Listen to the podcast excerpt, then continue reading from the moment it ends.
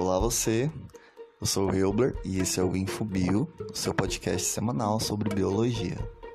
Hoje, dia 2 de novembro, lamentamos e prestamos homenagens às memórias daqueles que já se foram. No episódio 3 desse podcast, há mais ou menos um tempinho, eu falei um pouco sobre o processo de envelhecimento celular, como ele se dá e como esse processo da cessação da vida faz parte de um processo natural do nosso organismo. Por que, que eu estou ligando essas duas informações?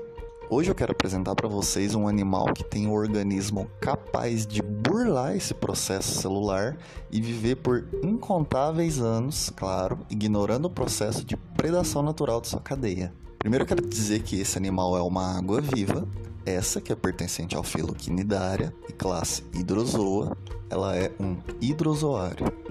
Para vocês entenderem esse processo de regeneração, eu preciso explicar para você o ciclo de vida desses animais.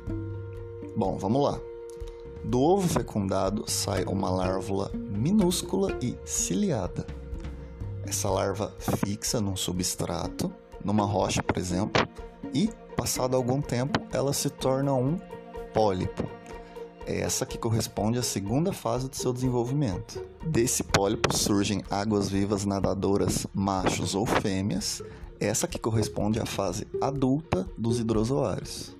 Nessa fase, as águas-vivas produzem gametas, sejam espermatozoides ou óvulos, dependendo do sexo do animal, soltam na água, acontece a fecundação e recomeça todo o processo do ciclo novamente. Mas aonde entra a nossa água viva e mortal aqui? O que acontece, diferente das outras espécies que irão morrer após a sua fase adulta, a nossa água viva especial volta à sua fase de pólipo depois de liberar os seus gametas. Até o momento ainda não se sabe exatamente como ocorre esse processo, mas se acredita que após ela liberar os seus gametas, suas células entram num processo chamado de transdiferenciação, esse que consiste nas células adultas que possuem uma função já específica retornarem ao estado de células tronco. Essas que são células não diferenciadas que ainda não têm uma função específica, são meio que células jovens. Lembrando que a gente cita essa água viva como imortal, ignorando a cadeia alimentar onde ela está inserida. Você pode pensar que com esse processo de regeneração contínua, ela poderia se tornar uma espécie de praga por nunca morrer. Mas o que acontece é que no seu habitat natural ela possui uma gama de predadores em potencial, o que faz com que aconteça um controle populacional ali da espécie.